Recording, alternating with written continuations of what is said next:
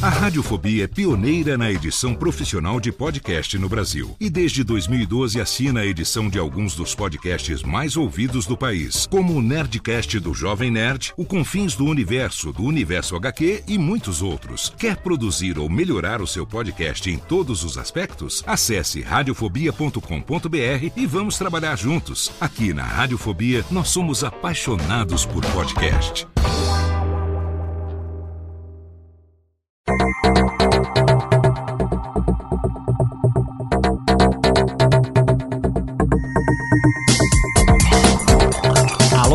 Técnica, alô Técnica, baixa trilha técnica, seja muito bem-vindo. Esse é o episódio número 28 do Alô Técnica e hoje nós vamos fazer um programa especial respondendo o seu e-mail.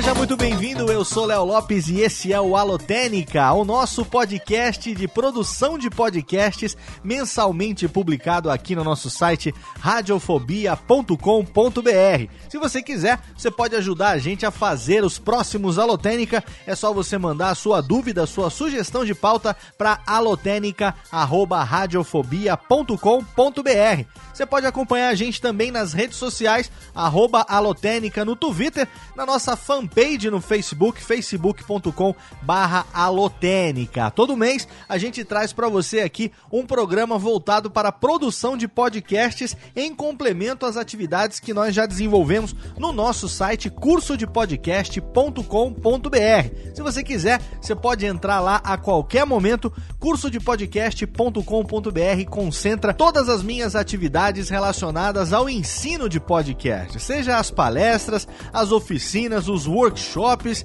Você pode entrar lá, você vai encontrar não só a edição online do meu workshop de produção de podcasts, que você pode assinar agora, imediatamente, por apenas R$ 99,00. Olha que baratinho, por apenas R$ 99,00 você compra o melhor workshop, na verdade é o único, né? Workshop de produção de podcasts online, mais de 4 horas de conteúdo de produção de podcasts, divididas em 21 vídeos filmados em HD, com captação de áudio profissional, duas câmeras. Eu mesmo editei para você e tá lá totalmente disponível no nosso site cursodepodcast.com.br. Você assina, você se inscreve e você tem acesso imediato e vitalício.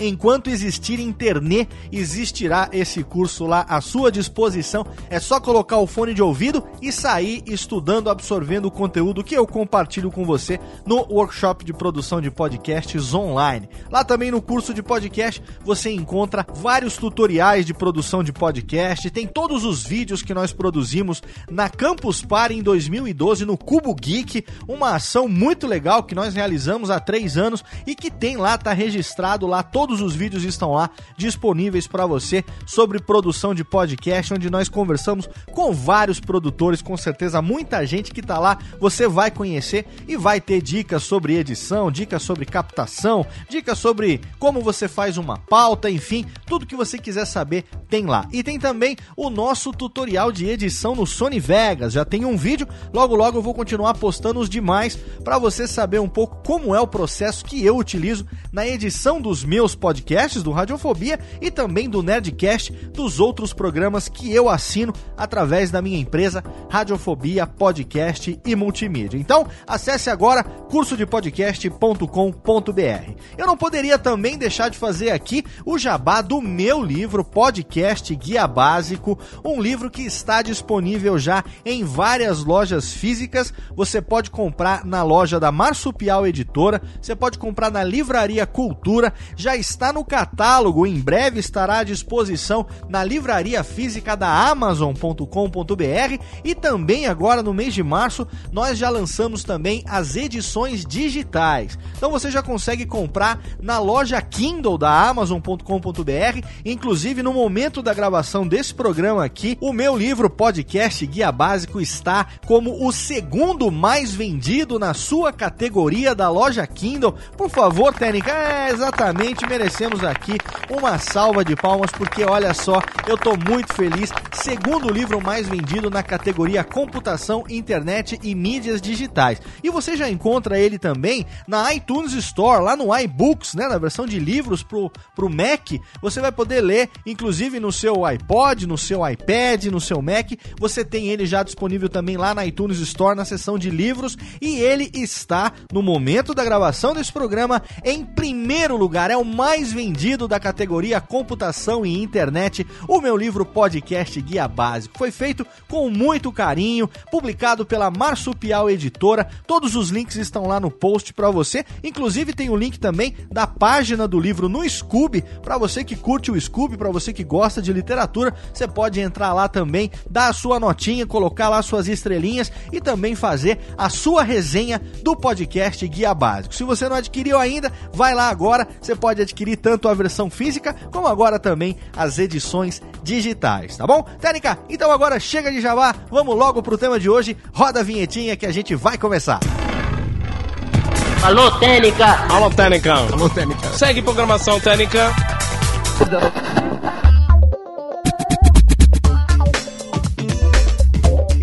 Hoje é um programa especial, é um programa respondendo aos e-mails dos ouvintes, respondendo sim ao seu e-mail. Você sabe que o Alotênica, a partir agora de 2015, ele era um programa quinzenal, mas o meu trabalho agora me impede de continuar fazendo esse programa quinzenalmente, então eu fui obrigado a, apesar de mantê-lo sim, mas com uma periodicidade reduzida para mensal. E o fato de eu colocar esse programa como mensal fez com que eu reduzisse, obviamente, a quantidade quantidade de e-mails que a gente consegue responder e atender em cada programa. Ainda mais agora que entrando 2015, a gente fez alguns programas especiais, a gente falou sobre o lançamento do livro, podcast Guia Básico. Mês passado, a gente colocou na íntegra a nossa mesa de debate sobre futurologia do áudio, que aconteceu lá na Campus Party Brasil, agora em 2015. Se você não ouviu ainda, lá tem um papo entre mim, Lúcio Luiz, que é da Marsupial Editora e do Papo de Gordo, Milton Jung, grande jornalista jornalista, grande mestre da Rádio CBN,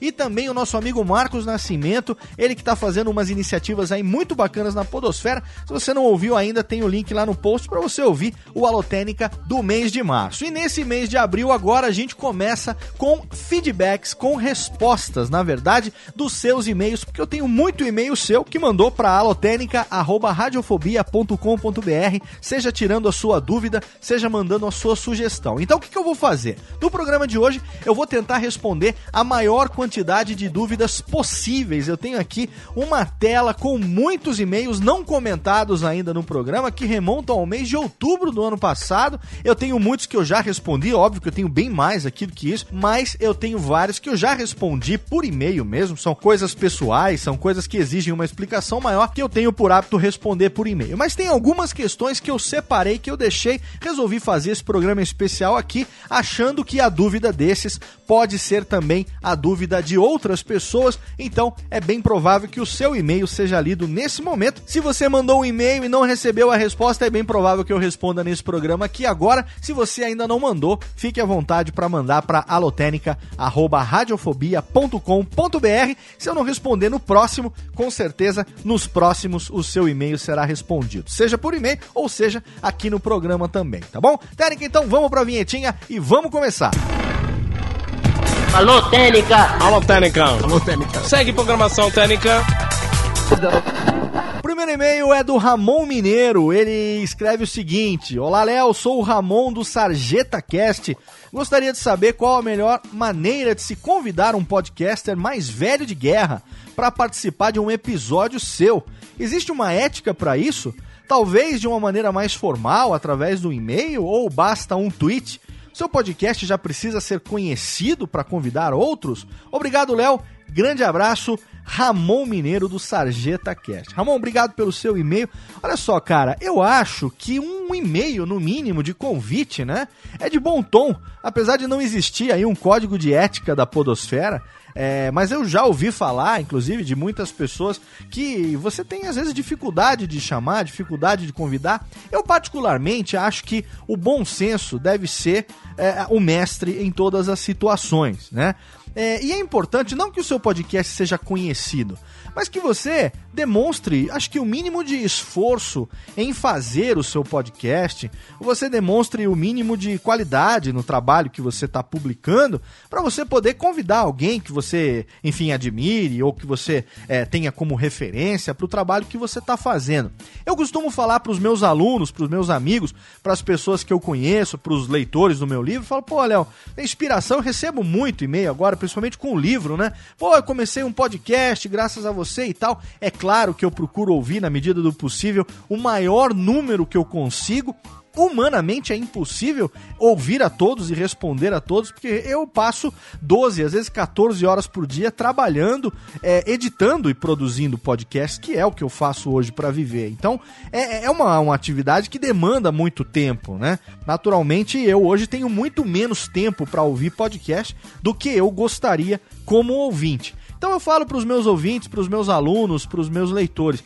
É, se você tiver um podcast com pelo menos 10 episódios e quiser me convidar, pode me convidar. Manda um e-mail para mim, leo@radiofobia.com.br. A gente vai conversar. Eu posso não conseguir atender é, essa sua proposta, esse seu convite muito brevemente, né? Mas eu vou colocar aqui na minha, na minha agenda. Realmente não é frescura. Eu coloco na minha agenda. Eu procuro numa ordem de convites, numa ordem é, de chegada dos convites, atender a maior quantidade possível deles. Mas é uma política que eu estabeleci. Eu acho que algumas pessoas não têm política para isso. Por exemplo, Dudu Salles, nosso grande amigo Dudu Salles do Papo de Gordo. Todo mundo sabe que ele é um arroz de festa. O Dudu é facinho, né? Baratinho, baratinho. Então você convida o Dudu, tô falando porque o Dudu é meu amigo, a gente pode brincar um com o outro. Mas o Dudu é conhecido exatamente por isso. Ele gosta de muitos podcasts, ele gosta de participar, ele gosta de ser convidado e facilmente você consegue não só convidá-lo, é uma honra convidar. Ele se sente honrado, né? O Dudu sempre fala isso, pô, é uma honra ser é, lembrado e tal, ser convidado, não sei o quê. Eu acho que essa deve ser, na verdade, a política, o pensamento de todo mundo. É, infelizmente, algumas pessoas não pensam dessa forma. É, eu não sei como, como são, enfim, outras pessoas, eu sei de mim. Do Dudu eu sei porque nós somos muito amigos, né?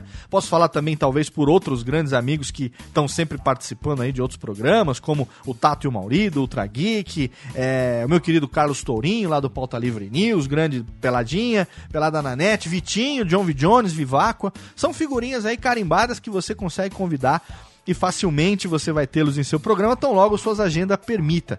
Acho que não tem, não, um código de ética, tem que ter um bom senso. Você está começando um podcast agora, você tem dois programas publicados, você não vai mandar um convite pro Jovem Nerd. Ô, Jovem Nerd, participa do meu programa aí e tal. É, porque realmente, né, eu acho que não é de bom tom. Fica aquela impressão de que você tá querendo a presença dele, talvez, para alavancar a sua audiência. Não que isso tenha problema, não tem problema nenhum. Eu acho que faz parte da política da boa vizinhança da podosfera, um ajudar o outro. Eu fui muito ajudado no começo e hoje eu procuro sempre ajudar, fazer crossovers, trazer podcasts que às vezes não são muito conhecidos, às vezes até são bastante conhecidos, mas eu quero conversar, quero bater papo, eu quero aprofundar o elo com essa galera e eu trago, convido para crossovers e, e convido para participar do Radiofobia. Mas sempre colocando isso como bom senso. Twitch não, cara, realmente Twitch não. Facebook também não, inbox de Facebook também não. Sabe? Ah, porque eu te mandei uma mensagem, o cara não é teu amigo no Facebook, fica naquela maldita daquela pasta outras lá do do inbox do Facebook, e aí você vai ficar bravo porque o cara não te responde. Mas o cara muitas vezes não lê aquela merda, aquele inbox outras do Facebook. Eu sou um dos que não lê. Às vezes eu vejo lá, tem, sei lá, 30 mensagens acumuladas. Quando eu descobri, quando eu descobri que aquilo existia, eu tinha quase dois anos de outras mensagens acumuladas ali, que obviamente eu não, cons não conseguiria, nem que eu quisesse responder a todas, né? Então eu sempre falo, o cara me manda pro Facebook, pô, Léo, cara, e-mail, léo, arroba radiofobia.com.br, manda um e-mail. Se você não conhece o cara ainda, se apresenta, sou fulano, não sei o que, tem um podcast há tanto tempo, tem um linkzinho aqui para você ouvir, conhecer a gente e tal. A gente tá pensando em falar sobre o tema X, eu acho que o tema X se encaixa com você, gostaria de ter você aqui. Eu tô te convidando pela razão ABCD, explica direitinho. Eu acho que, né, tudo muito bem explicado, como se você estivesse conhecendo a pessoa mesmo, pessoalmente, está se apresentando, se introduzindo, né, no melhor dos sentidos, e aí, por que não, a pessoa vai participar com você ou não. Eu, pelo menos, gosto que seja feito dessa maneira e não tenho restrição nenhuma, é só me convidar, que assim que a disponibilidade permitir, eu participo. Mas você sabe, né? Twitch, Facebook, inbox, não, e-mailzinho, acho que pelo menos isso é de bom tom, tá bom? Um abraço. Alô, Técnica! Alô, Técnica! Alô, Técnica! Segue programação Técnica. Luiz Felipe Andrade, ele manda o seguinte e-mail. O pessoal não tá mandando mais idade, cidade, ocupação nem nada. Como eu tô prometendo que vou responder todos esses e-mails do programa de hoje, eu não vou ligar para isso, vou fazer vista grossa e vou responder, tá bom? Luiz Felipe de Andrade, ele manda o seguinte e-mail. Boa noite, Léo. Gostaria de saber como reproduzir vinhetas e trilhas sonoras nas transmissões ao vivo do Hangout. Se possível, um software que faça isso. Ouvi o Alotênica sobre o tema, mas não obtive respostas. Obrigado, Luiz Felipe, do podcast Nerd Debate. Luiz Felipe, obrigado pelo seu e-mail. Eu não sei qual foi o Alotênica que você ouviu, mas você, para essa questão, precisaria ter ouvido o Alotênica número 16, gravações e transmissões ao vivo, e complementarmente também, você pode ouvir o Alotênica número 2, gravações de conferência via Skype. Os softwares para você reproduzir as trilhas e as vinhetas ao vivo são os mesmos. Se você for lá no post do Alotênica 16, você vai encontrar uma série de links, né? E você vai utilizar, inclusive o aplicativo, o software, que é uma cartucheira né? Que é um soundboard que eu utilizo, eu mesmo venho utilizando ele há vários anos já. É gratuito, né? Se chama Wincochan Wincart. Ele tá lá disponível para você fazer download direto do meu Dropbox. Ele é gratuito, não tem licença nenhuma. Você pode colocar ele e você pode instalar, você vai ter 64 slots para você programar qualquer coisa que você quiser e reproduzir durante as gravações. Então, lá no Alotênica 16, você vai entrar no post e lá você vai encontrar o link para fazer download desses programas. Recomendo que você ouça o programa de novo. Uma única recomendação, cuidado que eu vou te dar aqui, deixar como dica para você, é que se você vai fazer isso ao vivo via Hangout, tome cuidado com as trilhas que você vai utilizar tá bom? Porque o Hangout On Air, ele é transmitido ao vivo no YouTube e ele passa pelo filtro do YouTube em tempo real. O algoritmo do YouTube tá ali em tempo real buscando pelos direitos, pelos direitos autorais das trilhas e das músicas que você eventualmente estiver usando, tá? Então já aconteceu de eu estar tá gravando um Radiofobia com os meus filhos utilizando músicas de filme, temas e musiquinhas que são conhecidas, músicas de direito autoral, não são músicas de creative Creative Commons. E aí eu não percebi. E durante o Hangout, enquanto eu gravava, no intervalo de 10 minutos, eu tomei três flags do YouTube, três avisos, né, do YouTube, dizendo: cuidado, pare de transmitir, que você está transmitindo música que não é sua.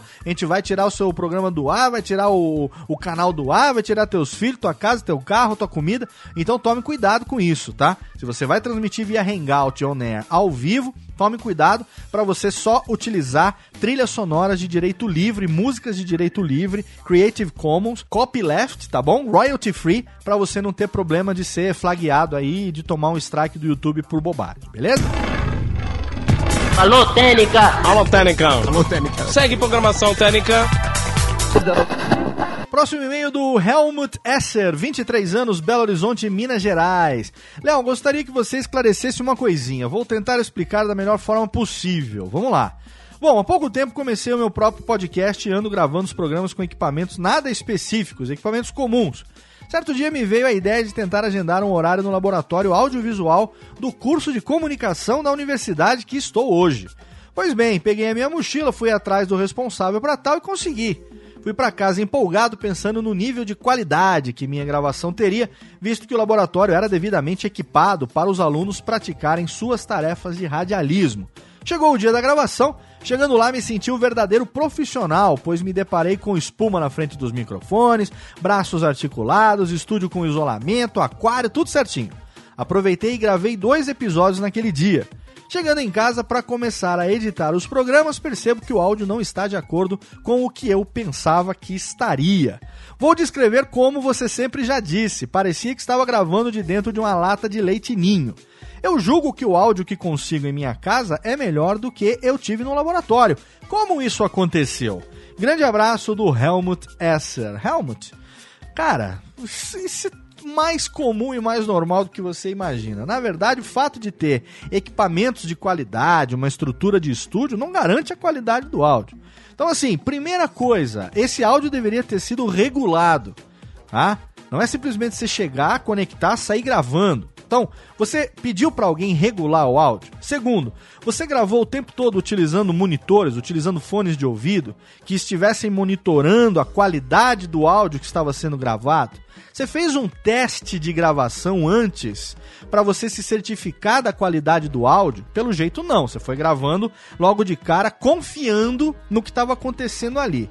Então assim, quem vai gravar, um cara que vai levar o negócio a sério, você não confia no setup dos outros, entendeu? Você vai fazer o seu próprio setup ou você vai pedir para que alguém regule aquilo para suas necessidades. Você sempre vai testar antes, porque se der errado, como deu, como você está dizendo aí que deu errado, que a qualidade do seu áudio, vamos dizer assim, captado de forma entre aspas caseira e amadora, é melhor do que essa do estúdio de radialismo da sua universidade, é porque você não ouviu o áudio que foi gravado, você não testou. Então, muitas vezes, aquele estúdio pode ter sido utilizado, por exemplo, por alguém que estava utilizando uma gravação de um instrumento. E aí, o cara teve que tirar, por exemplo, deixa eu fazer uma simulação aqui para você, ó. Ó, esse daqui, olha o que aconteceu aqui com a minha voz. Entendeu? Eu tirei aqui, eu joguei todo o agudo para cá, ó, o grave para cá, olha aqui, ó. Agora eu vou jogar todo o agudo para cá, ele vai metalizar a minha voz, ó, ó o metal. Tá vendo? Tá vendo o que vai acontecer? Isso aqui chama equalização. Olha aqui, ó. ó. Ó, o metal que ficou. Como ficou metalizado agora, parecendo que eu tô numa linha telefônica. Tá? Aqui eu aumentei agora o grave. Olha como ficou.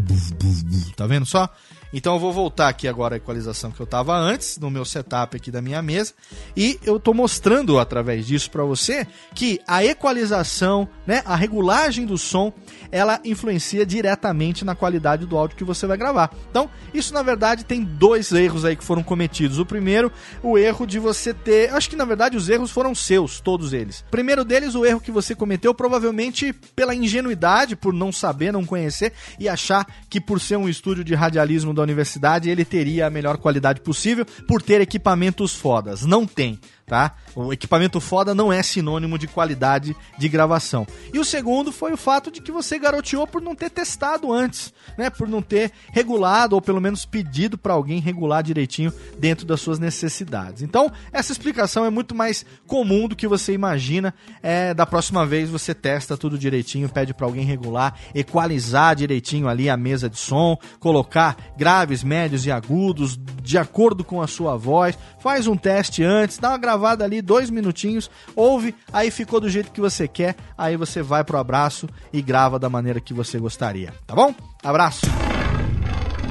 Alô, Técnica! Alô, Técnica! Alô, Técnica! Segue programação Técnica! Danilo Ramos de Arruda, ele manda o seguinte e-mail: Olá, Léo, estou estruturando um podcast voltado para games e tenho algumas dúvidas. Primeiro, as vírgulas sonoras, por exemplo, pulo do Mario, som da pistola da Jill do Resident Evil, narrador falando Fatality. É necessário pagar ECAD? Não, não existe incidência de ECAD para esse tipo de efeito. ECAD só se incide sobre músicas é, de direito autoral. Esse projeto é simples meramente por prazer e diversão e para trazer um conteúdo diferente a quem interessar, sem fim comercial. Porém, por exemplo, a Ubisoft gostou do meu formato e quer anunciar seus produtos no podcast. No projeto vou usar trilhas brancas. No caso de um patrocínio, tenho que pagar ECAD? Não. Se você não vai utilizar músicas comerciais, se você não vai utilizar músicas de direito autoral, você não tem necessidade nenhuma de pagar ECAD. Se você vai utilizar apenas trilhas brancas, né, que são trilhas Creative Commons, que são de direito compartilhado, mercado onde o autor ele cede o direito de uso de acordo com várias categorias do Creative Commons ou mesmo royalty free, essas sim são totalmente livres de direito autoral, as chamadas PodSafe Musics, aí não tem problema nenhum, o ECAD nunca vai te encher o saco por causa disso. Estou há algum tempo estudando e projetando esse meu sonho de ter um podcast, comprei o seu livro, ainda não chegou, tomara que chegue logo. Acompanho o seu programa desde 2011 e estou me preparando, apesar do projeto inicial de ter um podcast não profissional, não quero fazer de qualquer jeito, faz muito bem começar já direitinho. Parabéns.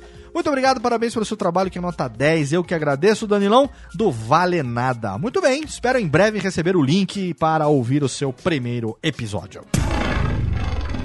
Alô, Técnica! Alô, Técnica! Alô, Técnica! Segue programação Técnica! Wellison Maia, olá Léo Lopes, tudo bem? Tudo bem, e você, Wellison? Queria primeiramente parabenizá-lo pelo programa Alô Técnica, muito obrigado, que é simplesmente sensacional, muito obrigado. Está me ajudando muito para a criação de um podcast, muito bem. Sem falar que logo logo estarei também fazendo o curso que você oferece. Ansioso para começá-lo. Depois eu quero saber o que, que você achou do curso. Seja bem-vindo. Então, Léo, após começar pesquisa sobre equipamentos bons e baratos para poder gravar um podcast de qualidade, encontrei o Podcast Studio da Behringer. Segue o link. Conheço o Podcast Studio da Behringer. Fiquei bastante na dúvida, vi alguns vídeos e matérias falando sobre esse equipamento, porém queria saber se você conhece, se já chegou a tê-lo e usá-lo. Se sim, o que acha para começar um podcast? Uma outra dúvida que me surgiu era se eu conseguiria, através desse equipamento, se você souber me responder, gravar o áudio da conversa pelo Skype, pois estou querendo não depender de programas para gravar, assim como você sugeriu em um dos podcasts do Alotênica. Então a pergunta é: esse equipamento que vem, um mini mixer, se assim posso chamar, é um mixer mesmo, né? É um mixer, é, não deixa de ser um mini mixer. Ele tem essa opção de gravar a conversa pelo Skype sem precisar de programa? Esse equipamento é bom para um podcast inicial que quer fazer algo de qualidade? Obrigado pela atenção, pelo que você faz para a mídia podcast, algo bastante inspirador. Abraço do Ellison Maia, obrigado Ellison pelo seu e-mail. Cara, esse podcast estúdio da Behringer, é, ele é constituído de um mixer Behringer, se eu não me engano é um 302, um 502. É, agora eu não sei os modelos, mas provavelmente o, mais atual tem a, o modelo com interface USB, que é bem legal. E você tem um microfone da Behringer também, um microfone de entrada e um fone de ouvido da Behringer, né?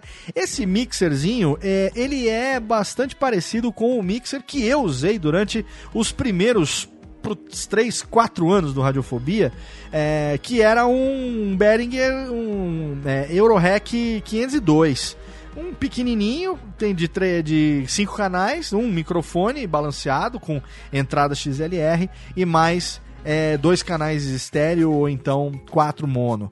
É, esse mixerzinho ele permite realmente que você é, faça uma, um loop, né?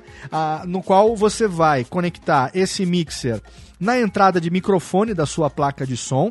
Se, você, se ele não tiver interface USB. Se ele tiver interface USB, vai facilitar muito porque a interface USB já faz o, o vai e volta, o in and out. Mas se ele não tiver interface USB, você vai resolver isso com um cabo P10, P2. Você vai jogar o áudio dessa mesinha para dentro do microfone da sua placa de som e aí você vai pegar o áudio que volta da sua placa de som, do speaker, e vai colocar ele num dos canais da mesa, nos canais estéreo através de um cabo P2, P10. E ali você vai ter então o controle do som do computador. Isso vai permitir que você grave ele em qualquer é, programa. Na verdade, você vai precisar de um programa, independente do mixer, tá? Você vai precisar de um programa para gra gravar do Skype, mas não necessariamente esses Skype recorders da vida, os iFree recorders e tal. Simplesmente com o Audacity é, ou com qualquer outro programa de captação de áudio, você vai conseguir captar mas com essa mesa que vem no podcast estúdio, essa mesinha pequena, esse mixerzinho pequeno, você só vai conseguir gravar isso é, num áudio mixado, tudo junto numa faixa só, como eu faço com o Radiofobia. Se isso for suficiente para aquilo que você precisa, muito que bem. Se não, aí você realmente vai ter que apelar para os é, Skype Recorders e outros softwares que utilizam a API do Skype para poder captar o áudio, para você poder ter o som do host num canal e o som dos convidados no outro. Mas, em termos de qualidade, se você encontrar por um preço bacana, é um equipamento feito basicamente para podcasters americanos que gravam podcast com voz. Eles não se preocupam muito com música, muito menos com essa coisa de Skype. Geralmente lá fora é uma pessoa só falando, conversando e tal. Não tem nem edição e muito menos trilha de fundo. Então, são equipamentos que foram feitos voltados para esse tipo de consumidor. Mas se você achar que é suficiente para você, pode comprar sem medo, porque eu mesmo utilizo produtos da Behringer e nunca me dei mal, tá bom? Obrigado pelo seu e-mail, um abraço. Alô, Técnica! Alô, Técnica! Alô, Técnica! Segue programação Técnica! E-mail da Elisete Carlos dos Santos, 42 anos. Ela é administrativa na educação de Pimenta Bueno, Rondônia. Olha que legal.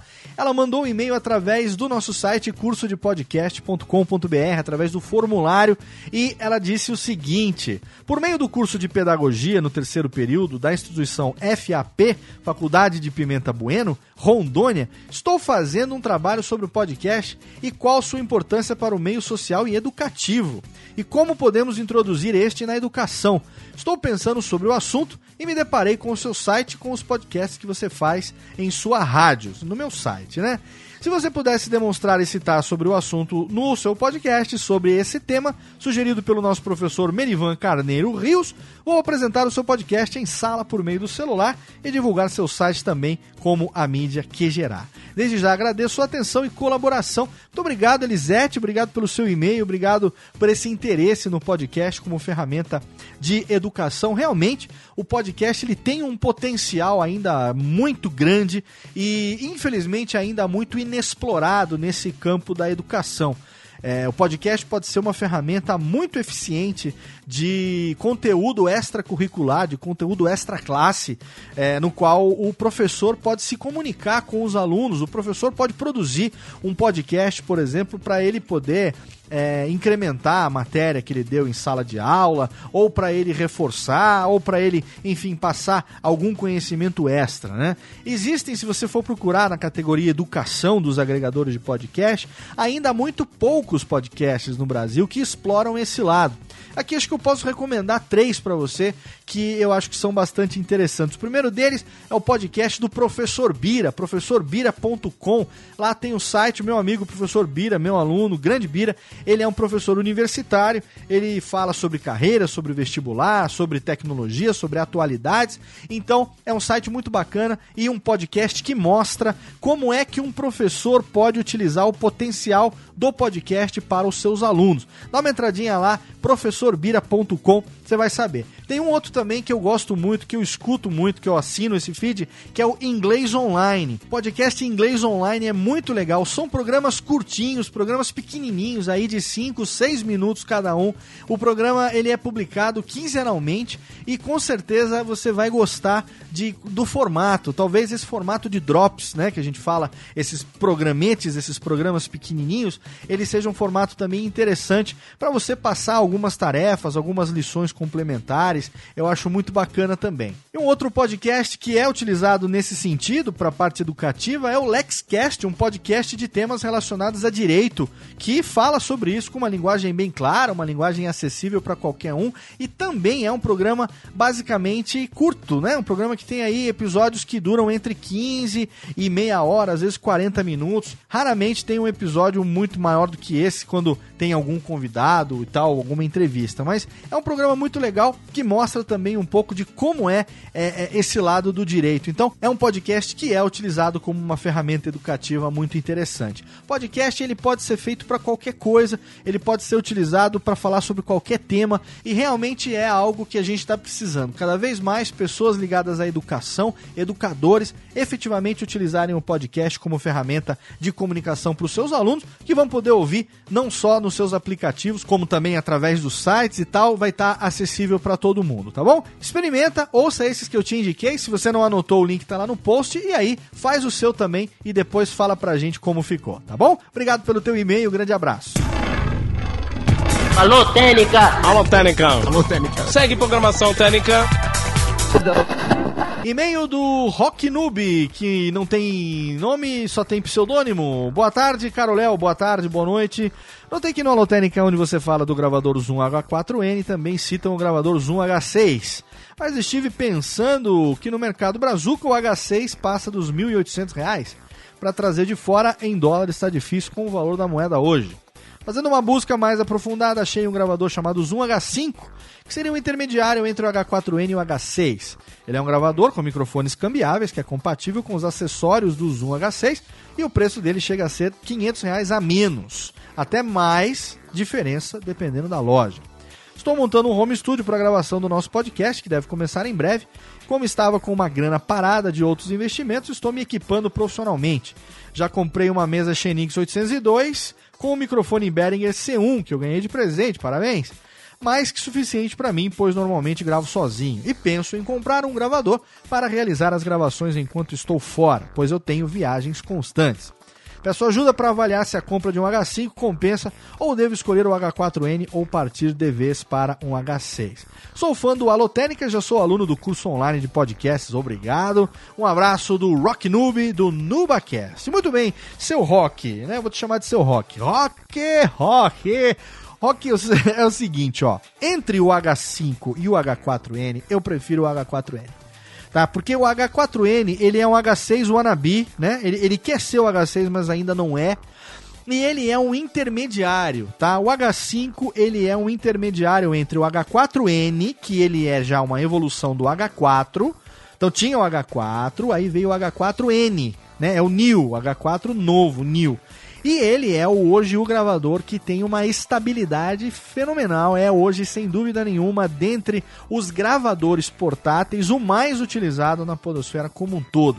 Não só pelo seu preço, que hoje se tornou bastante acessível por conta do lançamento do H6, é, com o lançamento do H6, o preço do H4 caiu. Então você encontra ele hoje aí na Amazon americana até por 129 dólares. Um gravador que quando eu comprei em 2011 paguei 199 dólares. E Guilherme Briggs, Guanabara pagaram mais caro ainda, até porque compraram antes de mim mas hoje você encontra ele aí em promoções da Amazon estrangeira ou no próprio eBay por até 129 dólares. E se você for botar no papel, esses dias um ouvinte mandou pelo Twitter um, um print screen de uma página onde ele estava vendo o preço de um H4N aqui no Brasil e o print screen estava 1.250 reais, o H4N, 1.250 reais.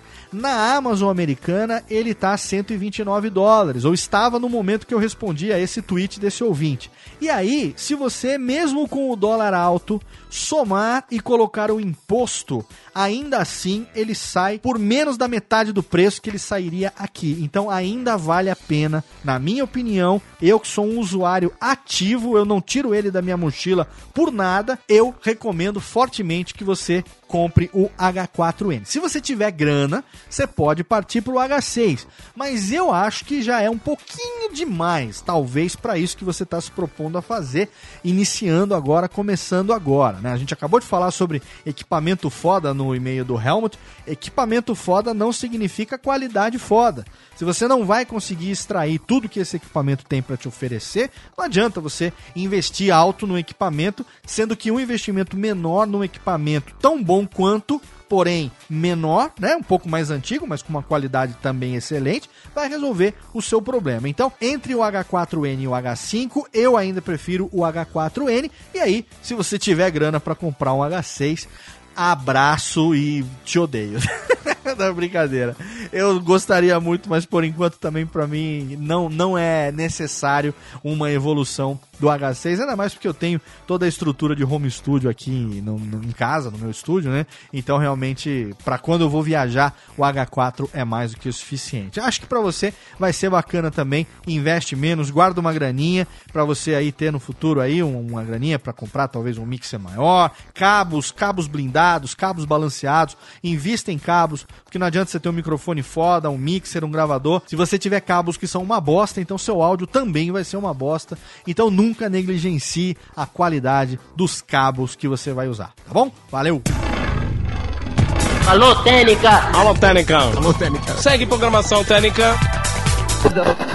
Yuri Motoyama, podcaster no 4x15, mestre em Ciências da Saúde, 33 anos, Praia Grande, Zambaulo. Olá, senhor Léo Lopes. Olá, senhor Yuri, tudo bem? Uma dúvida idiota sobre as estatísticas fornecidas pelo Blueberry. A quantidade de downloads está dividida em total e unique. O que esses números significam? Se um ouvinte do meu programa ouvir metade do cast pelo site num dia e no outro dia ele ouvir a outra metade, eu terei dois downloads no total e um no unique? PS. Fico muito feliz com o sucesso que está, está tendo na Podosfera, com certeza essa será uma grande figura histórica no tema podcast futuro. Quando a mina foi conhecida por muitas pessoas, trabalha todo de produção da mina vai alcançar do Brasil até o Acre.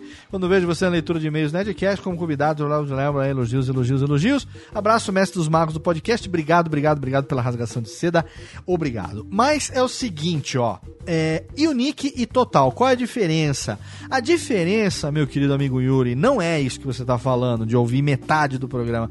O, o, o, o, um download ele conta no momento que o link ele é acessado, ainda que o download não se concretize, tá? Então no momento que a pessoa clicou no link, começou a fazer download, ainda que o download se perca, ainda que quebre a conexão e tal, aquele acesso ao link ele vai contar como um download. É um problema? É um problema. É um problema sim, porque deveria ter algo que mostra que o download foi feito por completo. Seria uma coisa mais fiel. Mas o fato de você ter acessado num dia e no outro dia você clicar de novo, ele contará como dois total, dois é, no número total. Mas a questão do unique são IPs diferentes, tá? IPs diferentes. Então, o exemplo, por exemplo, do Radiofobia, que nesse mês de março agora bateu a marca de 3 milhões de downloads no Blueberry PowerPress, e eu tenho 3 milhões e 30 mil agora, mais ou menos, lá no total, mas eu tenho 2 milhões e 300 mil no Unique. É uma diferença nada menos aí do que 700 mil downloads, que não é pouca coisa. Mas o que, que significa isso? Significa que eu não tive esses 700 mil downloads? Não. Significa que esses 700 mil downloads de diferença foram feitos por IPs iguais. Então, quando o IP é o mesmo, ele não conta como unique, tá? Unique são IPs diferentes. Pelo menos essa foi a explicação que eu tive quando perguntei ao meu querido amigo Todd Cochran lá do Blueberry Power Press. Então, para você saber, total download são todos os, todas as vezes que os links são clicados e o download começa, ainda que ele não termine, e unique downloads são downloads únicos, downloads feitos por IPs diferentes. Tá certo? Valeu, obrigado pelo teu e-mail, um abraço. Alô, Técnica! Alô, Técnica! Alô, Técnica! Segue programação Técnica! Diogo Magliano. Olá, Léo. Gosto muito de podcasts, ouço vários e sempre fui muito curioso sobre o backstage dessas produções. Acompanho a Lotérica muito empolgado, acompanho a Radiofobia há uns 4 anos no Nedcast desde 2006. Suas lições no Lotérica são valiosíssimas, obrigadíssimo. Fora a introdução demorada, quero propor um tópico, uma dúvida que tenho. Pois não, senhor Diogo, diga. Tenho várias ideias para um podcast, até um canal no YouTube. Sei que não é um assunto alotérica, mas vejo muitas semelhanças entre as mídias e lições que podem ser tiradas para vídeos. Como lidar com a vergonha? Sim, a timidez, a vergonha. Vejo muitos podcasts bons, também vídeos no YouTube, alguns de conteúdo muito bom, mas de locução péssima. Você percebe que o apresentador fala baixo, de forma lenta, gaguejando. Se eu fosse gravar um podcast, tenho quase certeza que acabaria tendo esse problema. Sou tímido, certamente teria a timidez me limitando na hora de dar uma empolgada na locução. Alguma dica para melhorar isso?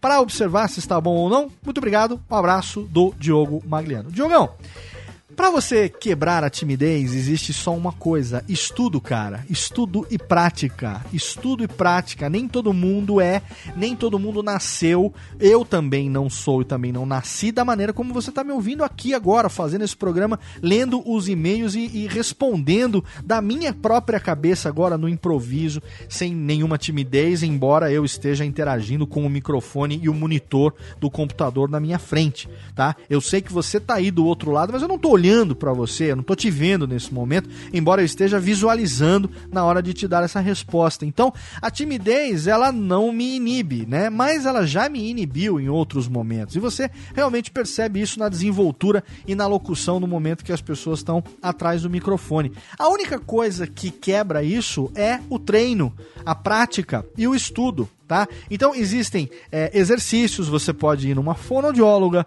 Fonoaudiologia ajuda bastante você não só a resolver problemas às vezes de dicção, né, de respiração, como também a desenvolver essa questão da inibição.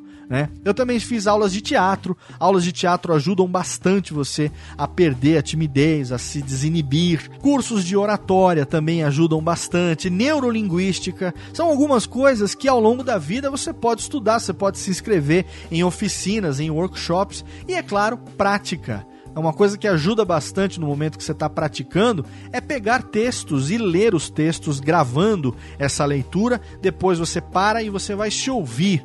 E aí você vai se ouvir e você vai tentar identificar algumas é, é, é, deficiências, algumas coisas que você não goste, e depois você grava de novo o mesmo texto, procurando corrigir essas deficiências, procurando colocar uma certa interpretação no texto, tá bom? Então, tudo isso são técnicas que a gente aprende nos cursos de locução, nos cursos de oratória, nos cursos de neurolinguística, que com certeza podem te ajudar. Tem uma literatura muito vasta nesse sentido, você consegue encontrar aí muita coisa legal, muita coisa bacana que vai te ajudar a perder essa inibição. Aí você vai ter livros, e-readers, palestras. Procura no YouTube desinibição, perda da timidez, prática de locução, treino. Tenho certeza que você vai encontrar muita coisa legal para te ajudar nisso. Daqui a pouco você vai estar tá aí um verdadeiro Fausto Silva, bicho, atrás do microfone, sem timidez nenhuma, falando, falando, falando, tá bom? Obrigado pelo teu e-mail, sorte aí no teu caminho, um abraço. Alô, Técnica! Alô, Técnica! Alô, Técnica! Segue programação Técnica! Ivens Bobos. Olá, Léo, tudo jóia? Primeiramente, parabéns pela Radiofobia, pela iniciativa de criar o Alotênica. Muito obrigado, muito de nada.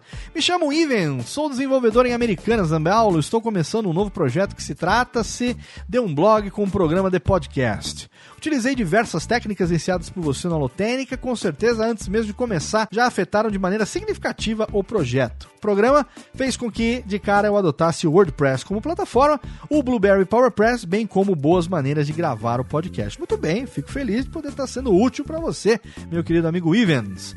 Infelizmente me surgiu uma importante dúvida, na qual não consegui saná-la com nenhum episódio.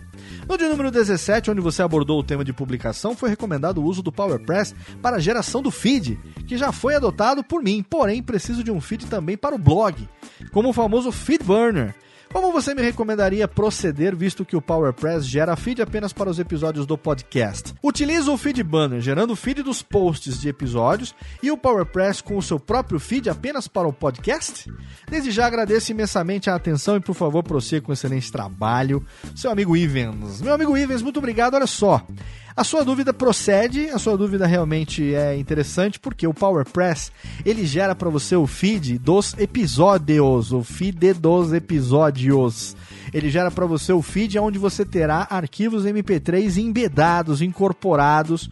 Inclusive é uma recomendação do pessoal do Blueberry PowerPress que você para o podcast você não utilize o FeedBurner, tá? Aonde você vai ter MP3 embedado, incorporado, você não utilize o FeedBurner. Mas você pode sim utilizar o FeedBurner para gerar o feed da categoria principal dos seus posts. A única coisa é só você publicar uh, os posts que não terão arquivo do podcast, os posts normais, numa outra categoria. E aí você pega o feed dessa categoria e esse feed você distribui como feed principal do blog. E aí você utiliza o feed das categorias de podcast para distribuir para o podcast. Você pode utilizar sim o feed banner para você queimar o feed dos seus posts que não são do podcast, mas nem precisa. Só você dá uma procurada no Google, joga aí o FAQ do WordPress, procura por feed do WordPress, aprenda um pouco como é que funciona, você vai ver que o próprio WordPress gera automaticamente feed para todas as suas postagens e todas as suas categorias. O WordPress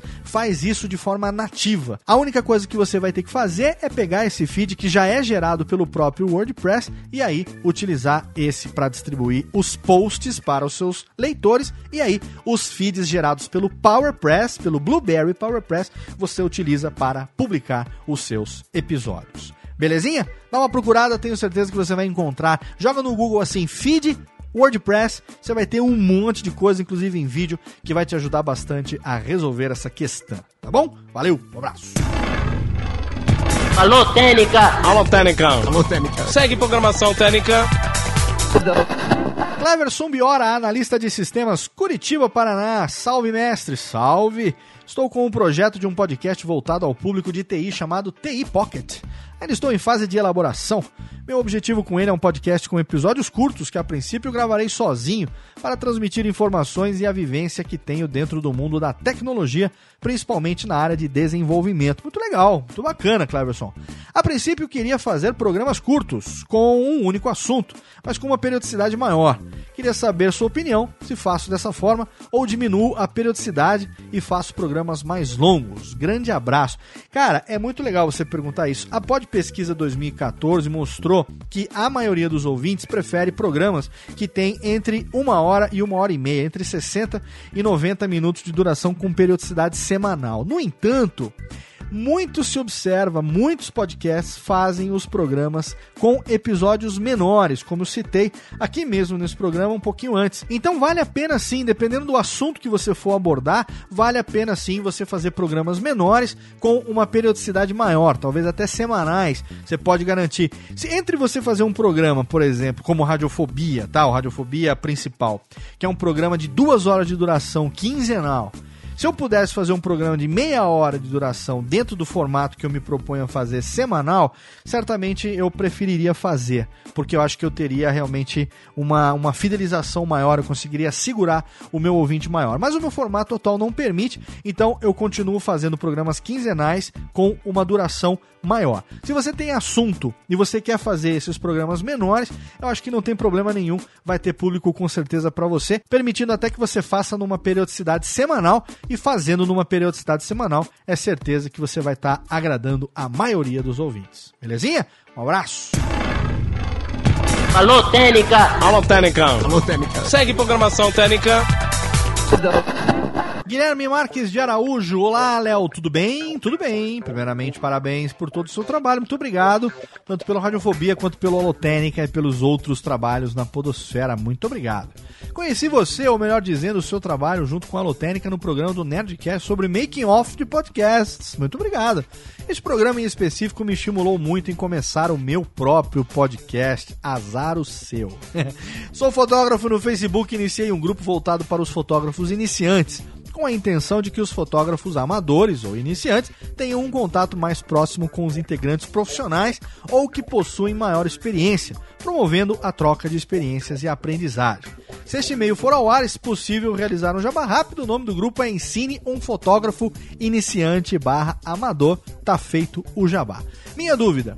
Estou nesse momento ouvindo um Alotérica mais antigo, especificamente o número 13, onde você fala sobre papo e formatos de programa comecei a gravar os primeiros programas com um parceiro meu, o nosso podcast que será também sobre fotografia para iniciantes.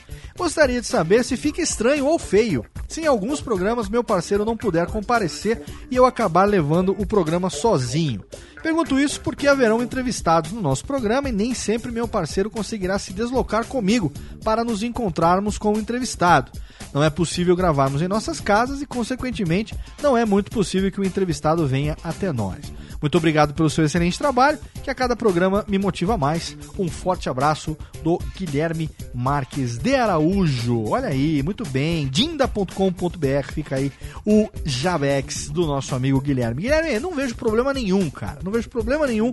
Muito pelo contrário, acho que o importante quando você começa um projeto de podcast, depois que você definiu o formato, depois que você definiu a linguagem, depois que você definiu a periodicidade, a duração do programa, é procurar manter isso, tá? Procurar manter isso durante o tempo que você quiser que o programa fique no ar. Então o ouvinte não vai se é, ressentir com você se eventualmente o seu parceiro aí, o seu co-host, ele não puder participar do programa. Se você tiver a confiança, né? Se você achar que tem aí a desenvoltura para tocar o barco sozinho, entrevistar o cara, eu não vejo problema nenhum. Muitas vezes isso já aconteceu com vários amigos nossos na Podosfera que fazem o programa com outras pessoas e eventualmente tiveram que fazer o programa sozinho. Eu tô aqui, né? Vou ao Classics, por exemplo, Radiofobia Classics. Eu comecei com a Daniela Monteiro, pois a Daniela teve um probleminha, precisou se ausentar e eu continuei o programa sozinho, mesma linguagem, mesmo formato, mesma periodicidade, então não houve um impacto. Obviamente que o ouvinte ficou triste, porque não tem a bela voz da Daniela Monteiro ali do lado dele,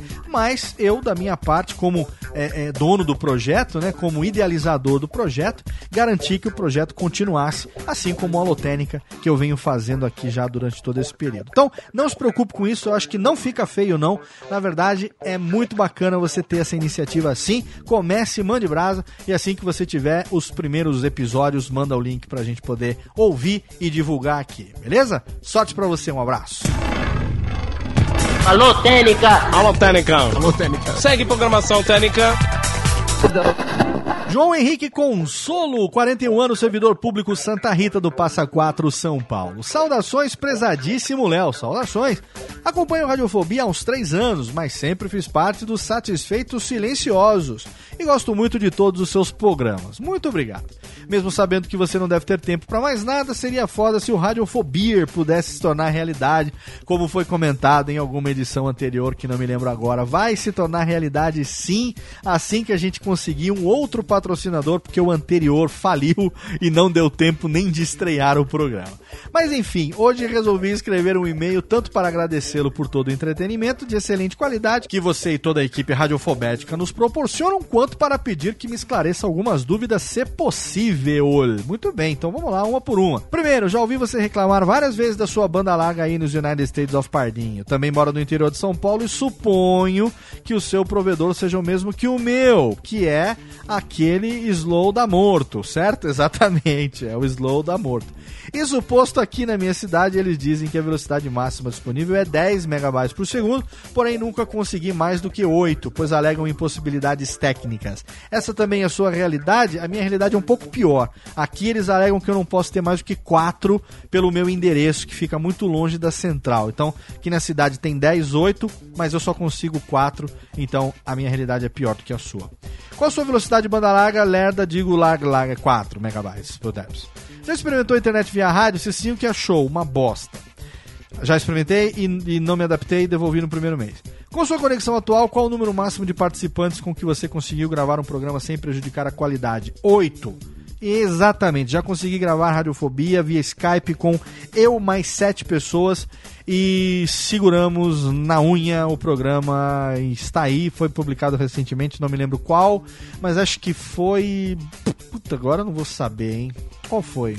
De trabalho remoto, de home office, foi um desses mais recentes aí.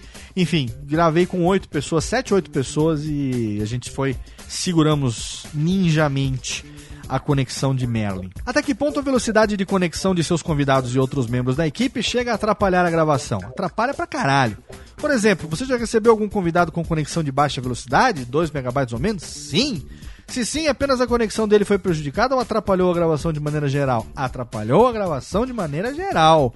A qualidade dele estava uma porcaria e, de forma geral, o lag que foi gerado foi uma bosta. A gente teve que parar a gravação inúmeras vezes, retomar e atrapalha muito sim. Qualidade de conexão, principalmente a diferença de qualidade de conexão entre os participantes é o, talvez hoje o maior problema, o maior é, é, é, é, impacto negativo na qualidade de gravação dos podcasts que dependem do Skype ou do Hangout ou de outra ferramenta remota. A qualidade de conexão é o grande vilão desse trabalho que a gente faz remotamente. Finalmente, mas não por último, cadê o nosso querido Kessa? O Kessa tá aposentado. Kessa tá curtindo a vida dele, curtindo a filhinha. Kessa meio que desencantou desse lance de podcast, não tá muito mais querendo saber. Diferente de mim, né? Ele é um advogado, doutor honoris causa, jurisconsulto, cheio de clientes. E eu tô aqui tentando ganhar a vida fazendo podcast, editando podcast dos outros. Então, enfim, Kessa é uma pessoa séria, um homem sério, de moral ilibada. E já não quer mais se envolver nesta michórdia que nós fazemos aqui. Então, talvez a gente não tenha mais notícias podcastais do que essa, infelizmente.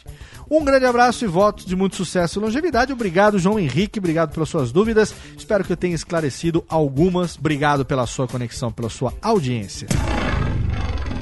Alô, Técnica! Alô, Técnica! Alô, Técnica! Segue programação Técnica! E para finalizar, olha só, já perdi a conta. A gente já tá aqui com mais de uma hora de programa. Eu já perdi a conta de quantos foram os e-mails respondidos, mas eu finalmente consegui aqui chegar no e-mail do mês de outubro de 2014. E nesse e-mail aqui eu encerrarei o nosso Alotênica de hoje. E-mail recebido do César DS. Ele manda o seguinte e-mail: Olá, Léo, me chamo César Dantas, tenho 33 anos, sou da capital de Zambaulo, trabalho na área de seguros. Tenho uma formação na na área de saúde, na qual não exerço. Primeiramente, quero agradecer pelo maravilhoso serviço que presta para o universo do podcast. Às vezes fico aqui imaginando o quanto de trabalho que você empenha e talvez nem tenha o reconhecimento e retorno apropriado, mas que mesmo assim continua a se doar por amor e carinho ao que tanto gosta. Obrigado, César, por esse reconhecimento. É esse tipo de coisa que de vez em quando acontece que faz todo o esforço valer a pena. Bom, Léo, vamos ao que interessa. Vamos lá. Acompanho todos os Alotênica, nunca ouvi detalhar os serviços que a Radiofobia Podcast Multimídia desenvolve. Você deve estar pensando, poxa, está tudo ali no site. Eu sei, o problema é que não consigo entrar na internet para pesquisar e só os ouço juntamente com outros podcasts, indo e vindo do trabalho dentro do ônibus, peruas, trem e metrô, pois é o único lugar que consigo ouvir essa apaixonante mídia com atenção 100%. Gostaria muito que detalhasse os serviços que você desenvolve que podemos contratar para podcasts. Um exemplo, sei que você faz a edição desde o zero ao trabalho final. Minha dúvida é: posso contratá-lo apenas para criar vinhetas? Pode. Apenas para colocar o podcast no ar? Pode. Para uma consultoria? Com certeza. Apenas para o Creative Commons? Certamente. Posso ser um apoiador do seu trabalho? Você já é um apoiador do meu trabalho através desse e-mail cheio de dúvidas tão relevantes para o meu trabalho.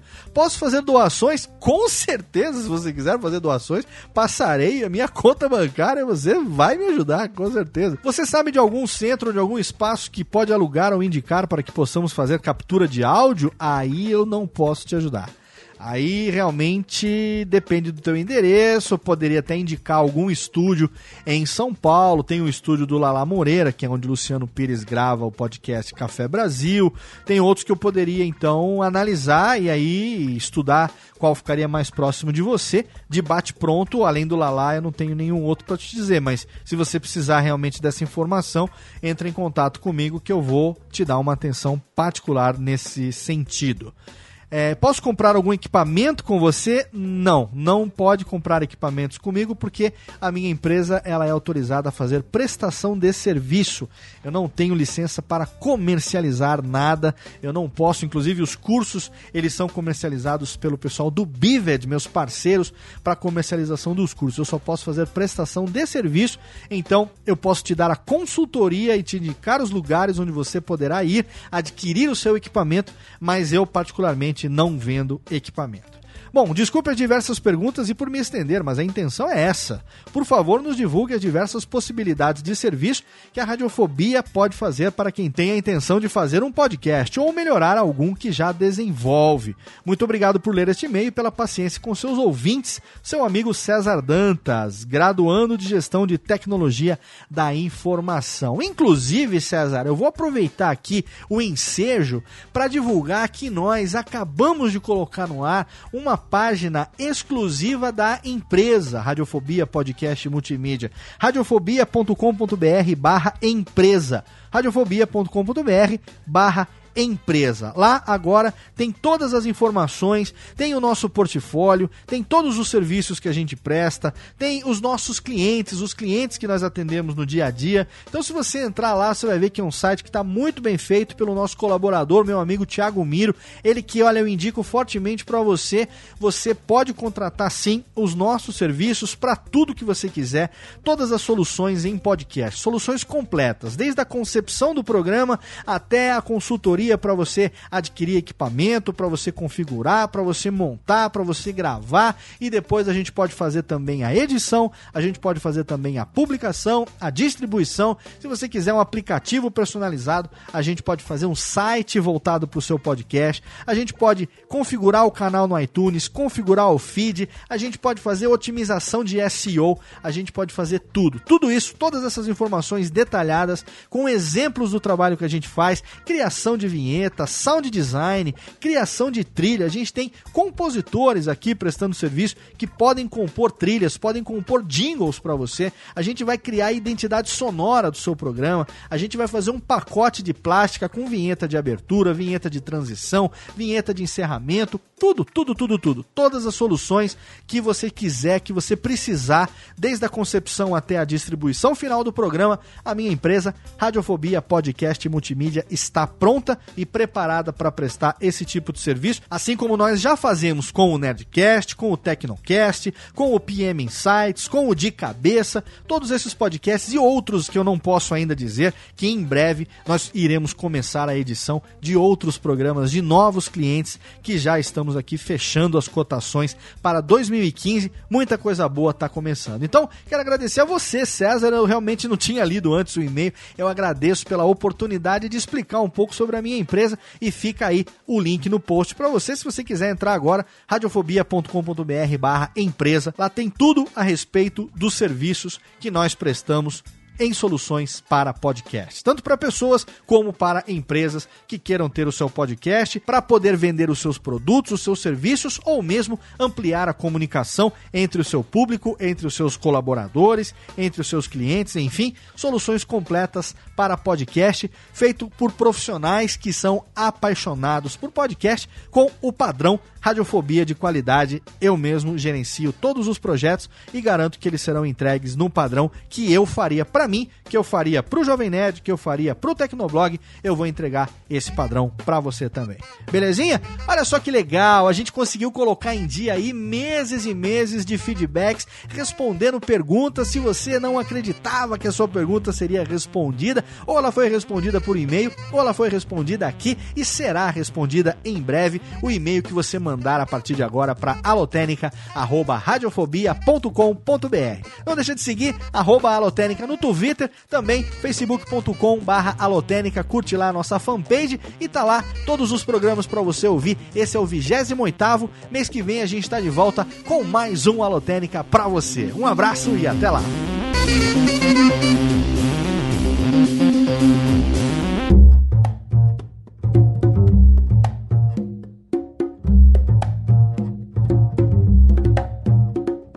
Este podcast foi produzido por Radiofobia, podcast e multimídia.